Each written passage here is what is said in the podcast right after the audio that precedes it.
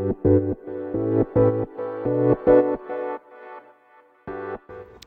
い、えー、皆さんこんにちは。ボンジュー、えー、この配信ではフランスの経営大学院のリアルとパリの日々の暮らしを発信していきたいと思います。はい、ということで皆さんいかがお過ごしでしょうか？えー、こちらパリのお昼の3時半でございます。はい。これパリのね、あの日暮れ早いなという感じで、もう冬だと4時ぐらいにもう完全に夕方っていう感じですね。はい。なんでやっぱり夏の夜10時まで明るい季節とこの5時ぐらいにはもう暗くなる季節とていうことでもう全然違うなという感じです。もう気温もねあのー、なんか朝夜は氷点下行くレベルですね。はい。なんで初めてのヨーロッパのあの冬がまあ楽しみだなという感じです。はい。でちょっと次回はねそのパリのクリスマスをテーマに配信しようかなと思うんですが、えー、今回はタイトルの通りえー、無事にアントレプレナーシップクラブのプレジデントになりましたということでその話をしていきたいと思います。はい、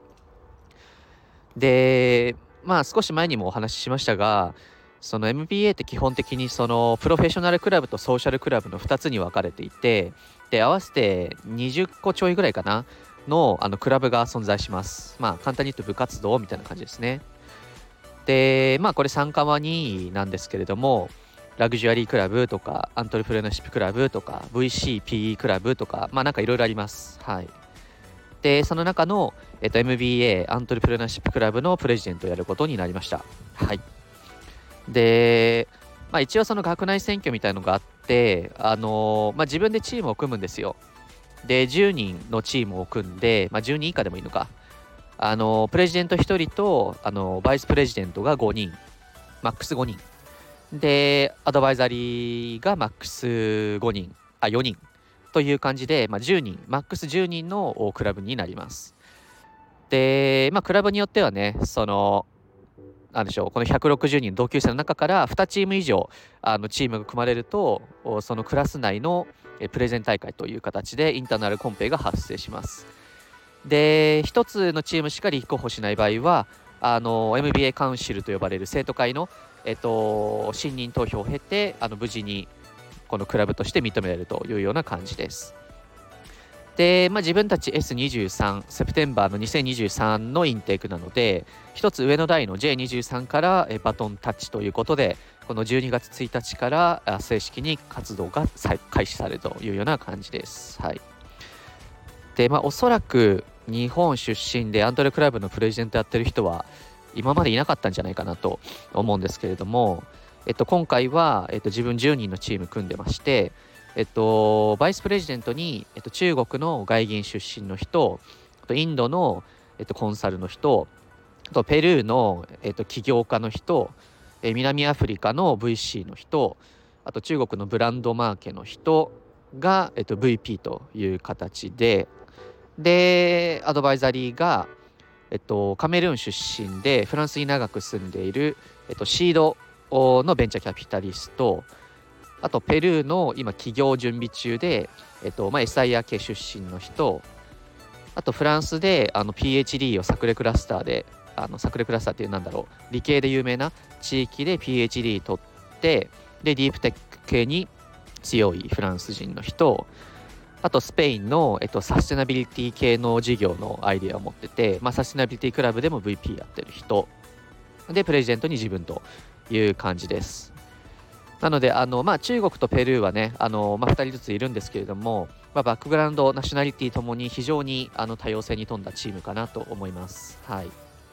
でやっぱりねあのこの自分たちのクラスメートってインドえ日本中国の順であの人数が多いんですよ。うん、なんでやっぱりそれをねある程度あの比例した形であのチームが組まれているというような感じですね。はい、で、まあ、やっぱりねアントレクラブ歴史もあるしやっぱりどの MBA にもアントレクラブありますから、うん。あのまあ嬉しさ半分プレッシャー半分という感じですね。はい。で、まあ、やっぱりその伝統あるクラブのプレジデントを引き継げるというのは本当にあの光栄なことですし、まあ、今までのプレジデントがプレジデントとか今までのチームがね培ってきたその信頼資産というかネットワークを、まあ、一手に引き受けることになるので、まあ、一気にねこのアントレプレナーシップにまつわるネットワーキング機会というのはすごい増えたんじゃないかなと思います。はい。で、まあ、自分のリーダーシップスタイルっていうのは基本的にあの一人一人のメンバーとのあの信頼関係を深めていってで最終的にあのチームとしての力を強くしていくで、まあ、ビジョンをしっかり掲げてドキュメントに落とした上でその方向性を一致させるというようなリーダーシップスタイルを過去にやってきておりますので、まあ、今回もねそんな感じで、まあ、まず一人一人の信頼を獲得した上でえっと、チームの方向性を示してそこからエンゲージメントを高めていくというようなチーム創生をしていきたいなと思っております。はいまあ、あとはあれですねなるべく外部のネットワーキングなるべく意識して自分は特に言っているので、まあ、それをうまくアントレプレナーシップクラブと組み合わせて去年もやったような去年今年かもやったような、まあ、 Station F との連携であったりあと来年は個人的には VivaTech との連携をね深く狙っていきたいなと思っているんですけれどもあとはそのアントレプレナーシップっていうとどうしてもねスタートアップのイメージありますがやっぱこっち来て思うのが大企業の人こそアントレプレナーシップが大事だってよく言ってるんですよ。うんまあ、この前のねあのー、ロロピアーナの社長も言ってましたけれどもなんでこうアントレプレナーシップイコールスタートアップっていう概念もちょっと変えていきたいなっていうような方向性でいきたいと思います。はいということでこれから半年1年ちょっとわかんないですけどあのアントレプレナーシップクラブ頑張っていきますのであの興味ある人連絡くださいでまあ若干それに関連するんですけどやっぱり最近一つ思うことがあってやっぱりその PL より BS だなっていう感じでそのやっぱり BS バランスシートに関する仕事をやってる人はまあ基本的になんだろうなそのお金持ちが多いんですよね。うん。やっぱり PL だけやってる人っていうのは、まあ、事業を作るにことに関してはまあ長けているかもしれないけれどもやっぱりその経営資源を最大限に生かす、まあ、ないしは企業価値を高めていくというところからはやっぱり若干その遠いので、うん、なんだろうなその職業を選ぶにしてもあの、まあ、自分でそのね会社を経営するにしてもやっぱり BS 側の知識ってすごい大事だなっていうのをすごい痛感してます。うん、やっぱり今まで自分はね、事業責任者として PL しかやってないんですよ。うん、で、まあ、その会社自体のキャッシュフローも安定してたので、キャッシュフローステートメント見に行かなかったし、うん、まあ、BS は見てましたけど、まあ、直接的にはね、その、事業責任者というポジションからするとあのそんなに近い存在ではないので、うん。まあ、上場準備という意味ではあのそのシリーズという意味ではね見てましたけれども